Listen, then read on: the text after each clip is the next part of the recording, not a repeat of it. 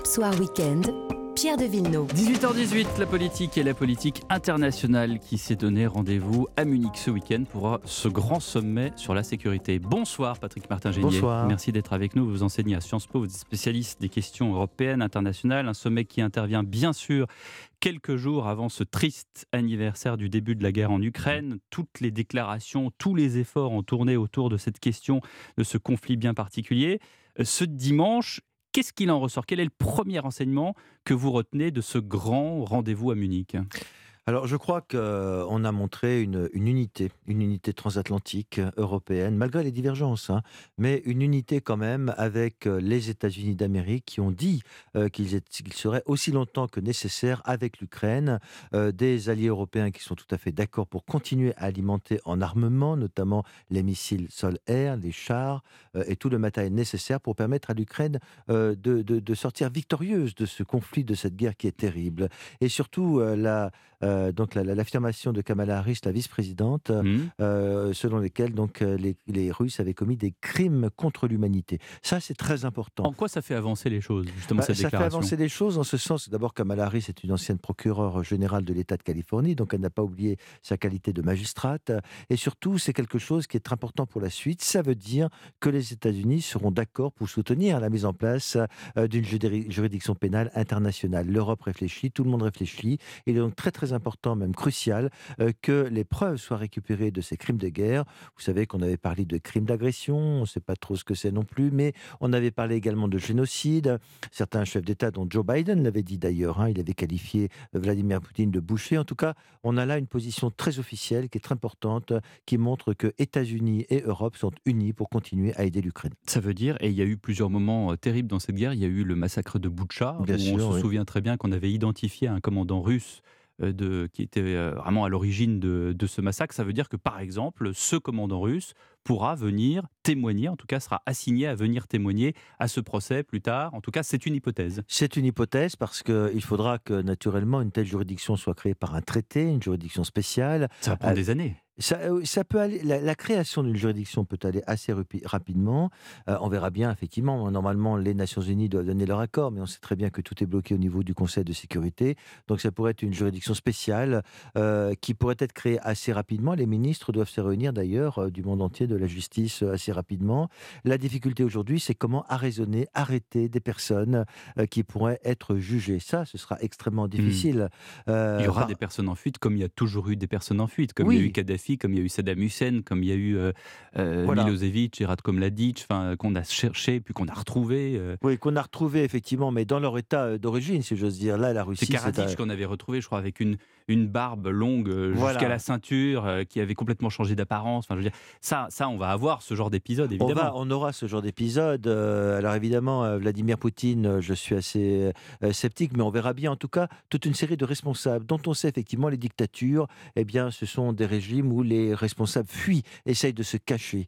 Donc ça, ce sera extrêmement difficile d'aller les chercher en Russie. Néanmoins, euh, on pourra avoir d'autres responsables, militaires, administratifs, diplomates. Je pense aussi à cette femme qui a contribué à la déportation des enfants, euh, donc euh, qui, si elle voyage en Europe, pourrait être arrêtée. Mmh. Et il y a un autre aspect, c'est que des juridictions nationales pourront d'ores et déjà travailler sur ce point, c'est-à-dire des tribunaux en France, un tribunal en Ukraine, et donc des responsables voyageant en Europe de façon forte imprudente pourrait être arrêtée et déférée devant ces juridictions pénales. Bon, on est à peu près sûr que tous ceux dont vous parlez vont rester bien calfeutrés en Russie euh, et ne vont pas peut-être prendre le risque de voyager en Europe. En tout cas, déclaration de Kamala Harris, déclaration d'Emmanuel Macron, qu'on a vu très très offensif euh, contre la Russie. Il souhaite clairement une victoire de l'Ukraine, une défaite de la Russie. Il n'a pas mmh. toujours dit ça. Une défaite de la Russie, sans l'écraser. Il y a quand même euh, ce bémol euh, qui peut ne pas plaire, enfin qui ne plaît pas à Volodymyr Zelensky. Pour oui, il y a une petite nuance dans son avion euh, de retour de la conférence de Munich à Paris. Effectivement, il a, il a eu un discours très très offensif. On a eu l'impression, et c'était l'impression qui a été laissée à tous les observateurs, notamment aux Ukrainiens également, qui soldaient des messages un peu ambigus. Vous savez qu'il avait dit au début, il ne faut pas humilier, les Russes. Les Russes, il l'avait dit à deux reprises, il avait assumé ses propos. Ensuite, le discours de la Sorbonne Sorbonne récemment. Il avait dit qu'il ne fallait pas que la fourniture d'armes soit escalatoire. Donc on avait, on avait l'impression d'une certaine réserve. Et là, ce discours vendredi à la conférence de Munich sur la sécurité en Europe était extrêmement clair. Il a dénoncé le régime mafieux de Vladimir Poutine et je pense qu'il a réalisé que malgré ses tentatives de dialogue, celles-ci avaient été vaines et donc qu'il revenait en quelque sorte à la raison en disant non, nous n'avons rien à attendre de Vladimir Poutine. La difficulté, c'est que dans cette interview qu'il a donnée, je crois, au journal, du, dimanche. il semble revenir à sa position initiale en disant mmh. d'accord, il faut vaincre la Russie. Il ne faut absolument pas que la Russie. Donc il tergiverse un peu.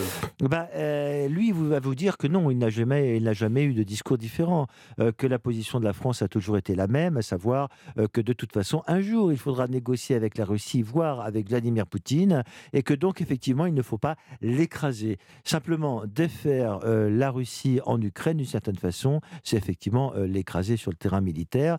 Mais là où il semble être en divergence par rapport à d'autres, c'est que on a pu voir certaines personnalités, je pense à Lech l'ancien président polonais. dire qu'il fallait désintégrer, mmh. démembrer la mmh. Russie. Mmh. Et tout cela, évidemment, n'est pas de notre compétence et ce sera peut-être très dangereux. La première priorité, mais je crois qu'il n'y a aucune ambiguïté sur ce point, c'est qu'il faut bouter la Russie hors de l'Ukraine et qu'à partir de là, eh bien, effectivement, aller plus loin serait peut-être très dangereux. Là où c'est ça qu'il dit Emmanuel Macron, c'est qu'il ne faut pas aller faire la guerre sur le sol russe. Voilà, c'est ce qu'il dit. C'est ça la limite. Un des obstacles. Ce qui n'est pas forcément le, point de vue d'autres euh, justement dirigeants européens. Bah oui, parce que lorsque vous regardez les dirigeants ukrainiens évidemment, mais polonais ou les dirigeants des États baltes, ils vont vous dire la meilleure défense c'est l'attaque. Et pourquoi n'aurions-nous pas nous le droit mmh. d'aller frapper des, des, bases militaires en Russie, comme cela a déjà été fait pour des avions ou des drones, alors que nous sommes attaqués? Il me semble évident que lorsque vous êtes attaqué par du matériel militaire qui vient de l'autre côté euh, de la frontière ukrainienne, notamment en Russie, il me semble légitime que vous puissiez frapper une telle euh, base militaire. Les premiers atlantistes, pour reprendre le mot que vous avez employé, ce sont justement les Polonais. Est-ce que oui. les, Polonais vont écouter ce que dit Joe Biden de toute ah façon? bah, Donc, si, si, Joe Biden s'aventure à aller faire la guerre sur le sol russe, c'est quand même peu probable, non? Enfin, À ce stade. Oui, à ce stade, mais je ne crois pas que Joe Biden veuille euh, cela. Lui, ce qu'il veut, c'est euh, donner tous les moyens nécessaires à l'Ukraine pour s'en sortir. On a vu qu'il y avait les chars, les missiles sol-air. Mmh. La grande question qui, qui se pose aujourd'hui, c'est mmh. est-ce que les États-Unis, l'OTAN fourniront des avions de chasse euh, à l'Ukraine? Demain, lors de ce voyage du président Biden en Pologne? Ah là, ce sont effectivement, ce sera une surprise. Je ne sais pas encore parce que vous savez que la Chine a dit qu'elle était prête à fournir des armements à la Russie. Ça, c'est la petite confidence, euh, dire, un peu insidieuse de, du ministre des Affaires étrangères chinois à Anthony Blinken. Tout à fait, tout à fait. Alors, on verra ce qu'il en est.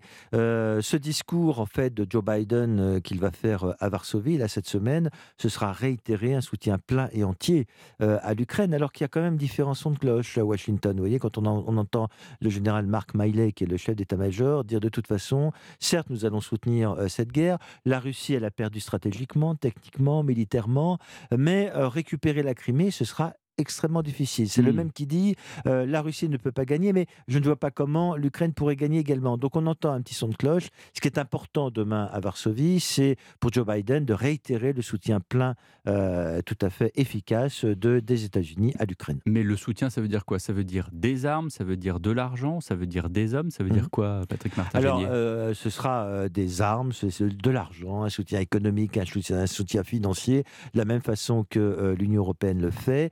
Non, on ne pourra pas envoyer des hommes sur le sol ukrainien pour l'instant. C'est ni des pilotes euh, non, c'est ça. Même... Un avion ne peut pas être piloté par des, euh, comment dirais-je, des soldats ukrainiens en l'état. Euh, en l'état. Un avion occidental. Oui, mais vous savez, il se passe des choses. On est peut-être relativement discret, mais on sait que, par exemple, dans la base militaire de Dorset au Royaume-Uni, des, militaires ukrainiens sont formés au, au pilotage d'avions.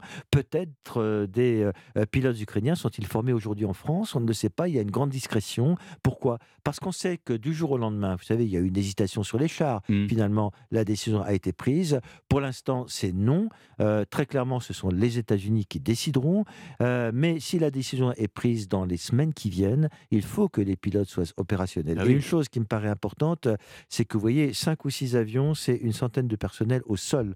Donc il n'y a pas que les pilotes à former, il y a tous les techniciens, il y a pour l'alimentation en carburant, il y a l'entretien, il y a la technique, et ça, c'est une logistique très importante. C'est d'ailleurs ce qu'a dit M. Le Cornu. Et les avions sont très très différents des uns des autres. Les un F-16, c'est pas un F-35, F-35, c'est pas un Rafale, enfin, c'est très très. Et puis surtout, c'est surtout pas un MiG. Donc, euh, voilà. Donc, pour le coup. Euh, alors, il y a aussi des Mirage 2000 qui sont un peu plus, entre guillemets, pilotables que, que des Rafales. Mais enfin, cela dit, tout cela demande beaucoup de technologie et de formation. Absolument. Et donc, euh, c'est pour ça qu'il y a une préparation nécessaire sur le terrain, d'ores et déjà qui se fait, parce que euh, j'ai la sensation qu'à un moment donné, si on veut que cette guerre termine rapidement, il faudra donner tous les moyens à l'Ukraine de l'emporter. Et les, les, avions font partie de cette panoplie militaire. Cette euh, phrase de.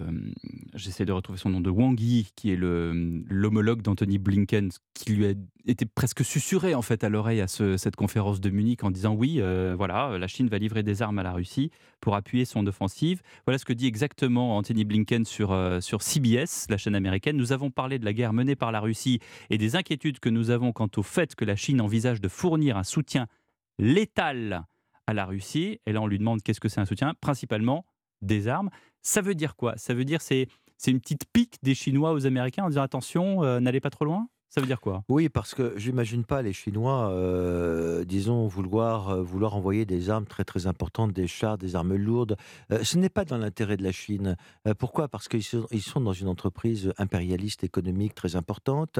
ils ne veulent pas non plus que des sanctions économiques soient imposées à leur encontre. Et ils sont dans, vous savez, en Europe, ils investissent considérablement et ils savent très bien que s'ils ils viennent aider la Russie en Ukraine, il y aura des sanctions économiques, notamment européennes. pardon, mais ça sort où? Enfin, Vous savez bien que tout toutes les prises de, toutes les déclarations, les prises de position chinoises sont savamment pensées, savamment calibrées. Mmh pardon de, m'exprimer ainsi, mais il a perdu la tête, Wang Yi. Enfin, c'est pas possible. Euh, c'est un billard à cinq bandes, si vous me permettez euh, l'expression. C'est-à-dire que euh, finalement, ils disent quelque chose. Je ne suis pas certain qu'ils puissent aller jusqu'au bout. Il y a surtout une volonté de, de vengeance vis-à-vis des États-Unis. D'une part, parce qu'ils ont démoli ce fameux ballon espion. Donc, ils sont furieux. Ils ont mmh accusé les États-Unis d'être hystériques. Mmh hein. et puis, ils ne veulent pas non plus que les, les États-Unis gagnent trop rapidement cette guerre. Il faut jamais oublier que derrière la Chine, il y a une, ambition impérialiste de mmh. reconquérir par le plan militaire Taïwan, mmh. et que donc, euh, pour eux, c'est très important. Ils veulent voir jusqu'où sont capables d'aller les Américains. C'est une façon aussi de les tester. Tout en maintenant euh, des relations euh, amicales presque, vu l'ampleur en fait du partenariat commercial qu'il y a entre les États-Unis et la Chine, qui est, qui est, totalement dément. Oui. Pas parler d'Apple, mais pas que Apple. Enfin, je veux dire, c'est, non, non, mais sans la Chine, il y a des, des entreprises américaines qui tombent, et sans les Américains, il y a des entreprises chinoises qui tombent. complètement, complètement. Ils sont liés euh, par les cinq doigts de la main. Il y a une imbrication, mais considérable sur le plan économique et financier entre ces deux puissances, mais pas uniquement. Regardez l'Allemagne, c'est le principal partenaire commercial de la Chine en Europe. Donc il y a une telle imbrication que naturellement, ce n'est pas dans l'intérêt euh, de la Chine d'aller trop loin. D'ailleurs, ils ont parlé, ils ont essayé d'enfoncer un coin entre les États-Unis et l'Europe en parlant de nos amis européens, mais cela ne marche pas. Donc euh, effectivement, l'imbrication, les liens économiques et financiers sont tellement considérables euh, qu'il n'y a aucun intérêt pour la Chine de pousser trop loin le bouchon, si vous me permettez l'expression. Mais ils sont également dans une entreprise impérialiste, nationaliste, de la même façon que l'est Vladimir Poutine en Europe. Merci beaucoup de vos explications, Patrick Martin. Génier à 18h31. Maintenant, place au débat.